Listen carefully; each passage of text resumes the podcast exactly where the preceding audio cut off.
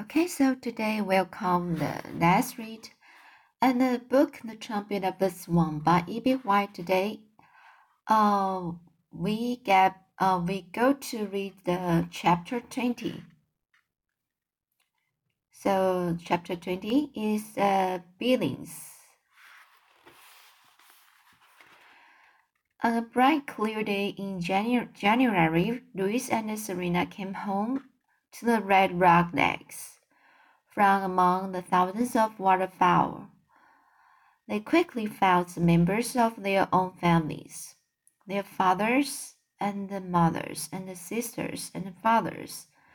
It was a noise homecoming. Everybody wanted to say hello at once. Coho, coho, coho. The wanderers were home at last. Louis's father the old cob made a graceful speech, rather long, but sincere. Louis raised his trumpet and played. There's no place like home. Home, home, sweet home. There was a great deal of gossip among the waterfowl about Louis's having persuaded Serena to be his wife. Everybody congratulated the happy couple, and all the brothers and sisters of Louis and Serena gathered around and looked at Louis's possessions. Possessions. As Louis looked, looked at Louis's possessions, they were much impressed by his worldly, worldly goods.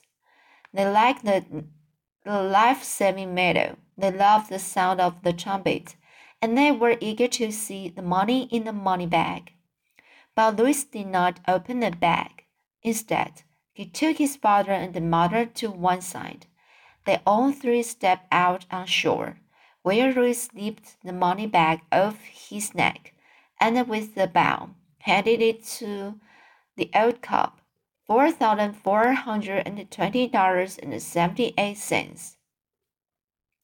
Then Louis took his slate and wrote a note to the owner of the music store in Billings, so his father would have something to show him when he got there.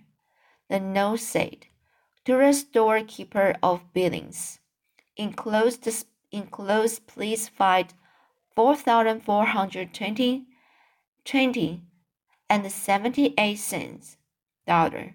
It will pay you for the trumpet and the damage to the store. Sorry about the inconvenience this has caused you. The old cob was not able to count money, and he was not able to read, but he took the money bag and the slate and hung them around his neck. He felt sure he could now pay his debt for the stolen, stolen trumpet. I shall go, he said to his wife. I shall redeem my honor. I shall return to Billings, the scene of my crime, a great city teeming with life. We've heard that before, remarked his wife. Just take the money and the note and beat it for Billings as fast as you can go. And when you get there, for heaven's sakes, be careful. The owner of the owner of that music store has a gun. He will remember that the last time he saw a swan coming at him, he got robbed. So watch yourself. You are on dangerous mission. Danger, said the cob, old cob. Danger. I welcome danger and adventure. Danger is my middle name. I will risk my life to redeem my honor and recapture my sense of dis- decency. I should pay my debt and the and the blot out the foul mark that sullies my good name. I shall rid myself forever of the shame that comes from thievery and the wrongdoing. I shall. If you don't stop talking, said his wife, you won't get to Billings before the stores close. You are right, as usual, replied the cob. He adjust, adjusted the money bag and the sled for flight. Then he took off into the air and headed towards the northeast, flying fast and high. His wife and the son watched him until he faded from view. What a swan, said his wife. You have a good father, Louis. I hope nothing happens to him. To tell you the truth, I'm worried. The, the old cob flew fast and far. When he spied the churches and the factories and the shops and homes of Billings, he circled once, then began his downward glide straight for a music store. My hour has come, he said to himself. My moment of truth is at hand. I shall soon be out of date, out from under the cloud of shame and the dishonor that has cast the shadow over my life for lo these many months. The cob had been seen already by people down below. One of the salesmen in the music store was standing by the front window, looking out. When he saw the big white bird approaching, he yelled to the storekeeper, Large bird approaching, get your gun. The storekeeper grabbed his shotgun. The storekeeper grabbed his shotgun and raced to the sidewalk. The cob was low in the sky, gliding straight for the store. The storekeeper raised his gun. He fired both barrels in quick succession. The old cob felt a, a twinge of pain in his left shoulder. Thoughts of death filled his mind. Looking back, he saw a bright red drop of blood staining his breast. But he kept going straight for a store storekeeper. The end is near, he said to himself. I shall die in the performance of duty. I have only a few moments remaining to live. Man, in his folly, has given me a mortal wound. The red blood flows in a steady trickle from my veins. My strength fails, but even in death's final hour, I should deliver the money for a trumpet. Goodbye, life. Goodbye. Goodbye, world. Goodbye, little legs in the north. Farewell, spring times I have known, with their patience and the ardor. Farewell, loyal wife and loving sons, sons and daughters.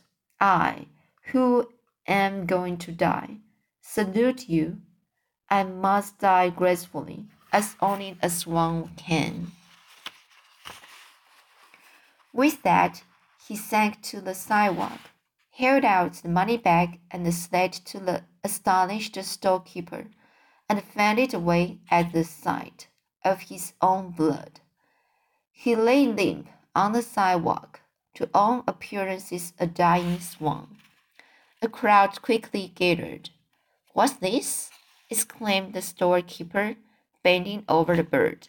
What's going on here? He quickly read, raised the note on the slate. Then he tore open the money bag and began pulling out hundred dollar bills and fifty dollar bills. A policeman hurried to the scene and started to hold the crowd back. Stand back, he shouted. The swan is wounded. Give him air. He's dead, said the little boy. The bird is dead. He's not dead, said the salesman. He's scared. Call an ambulance, screamed a lady in the, in the crowd. A small pool of blood formed under the neck of the old cob. He seemed lifeless. Just then, just then the game warden appeared. Who shot this bird? he demanded. I did, said the storekeeper. Then you are under arrest, said the warden. What's what for? asked the storekeeper. For shooting a trumpeter swan. These birds are protected by law. You can pull a gun on a wild swan. Well, replied the storekeeper, you can't arrest me either. I happen to know this bird. He's a thief. He's the one you should arrest. He's been here before, and he stole a trumpet from my store. Call an ambulance, cried the lady. What's that you've got in your hand? asked the policeman. The storekeeper quickly stuffed the money bag mm, into the money bag. Sorry, so this sentence is the storekeeper quickly stuffed the money back into the money bag and held the bag under the sled behind his back. Come on, show it to me, said the cop. I want to see it too, said the warden. We all want to see it, cried a fellow in the crowd. What's in that bag? The storekeeper sheepishly handed the money bag and the slate to the game warden. The warden stood straight, put on his glasses, and read the note in a loud voice. To the storekeeper of Billings.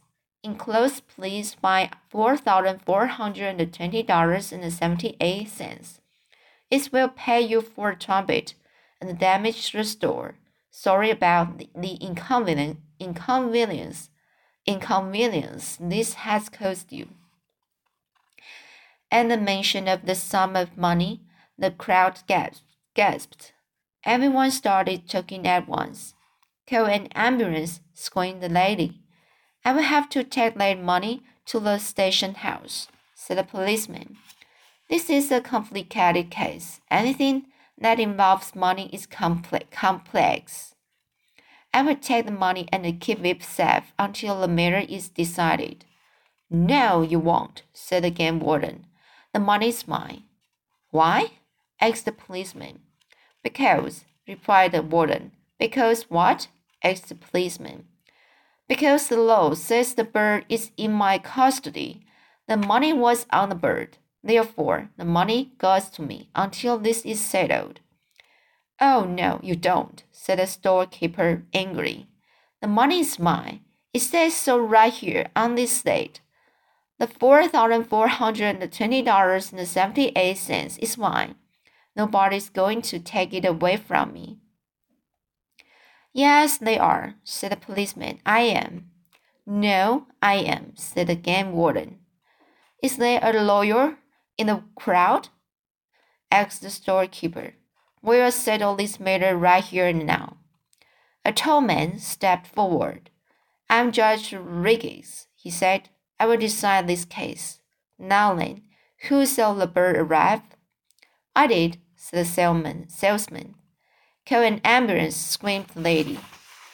I saw the bird too, said a small boy named Alfred Gore. Okay, said the judge. Describe what happened exactly as you saw it. The salesman spoke first.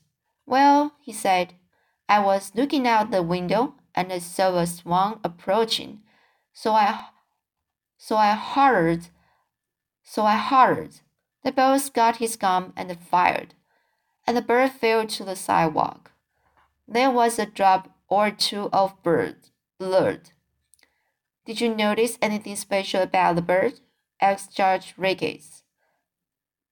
He carried money, replied the salesman. You don't often see any money on a bird, so I noticed it. All right, said the judge. Now we will let Alfred Gore tell it as he saw it. Describe, describe what you said. So, Alfred, Alfred. Well, said the little boy, I was very thirsty, and so I wanted to go to a candy store and get something to drink. Just tell what you saw, please, Alfred, said the judge. Never mind how thirsty you were. You were. I was coming along the street, continued Alfred, because I was very thirsty. So I was coming along the street on my way to the candy store to get something to drink. And there, up in the sky, almost a sudden there was a big white bird right over me in the sky. And he was sliding down out of the sky like this. Alfred held out his arms and imitated the bird. And so when I saw the big bird, I stopped thinking about how thirsty I was, and pretty soon this enormous bird, he was enormous, was on the sidewalk and he was dead, and there was blood all over everything, and there's what I saw. Did you notice anything special about the bird? asked Judge Regis. Blood, said Alfred. Anything else? No, just blood. Did you hear a gun? No, just blood, said Alfred. Thank you, said judge. That will be all. Just then the siren started wailing. Woo, woo, woo, woo. An ambulance came screaming down the street. It stopped in front of the crowd. Two men jumped out. They carried a stretcher and set it down next to where the swan lay. The, the cob lifted his head and looked around. I have been at death's door, he thought, and now I think I'm returning to life. I'm reviving. I shall live. I shall return on strong wings to the great sky. I shall glide graceful, gracefully again on the ponds of the world, and hear the frogs and the tech flager in the sounds of night and the coming of day. So, that's it today. I will continue the following story next time. See you.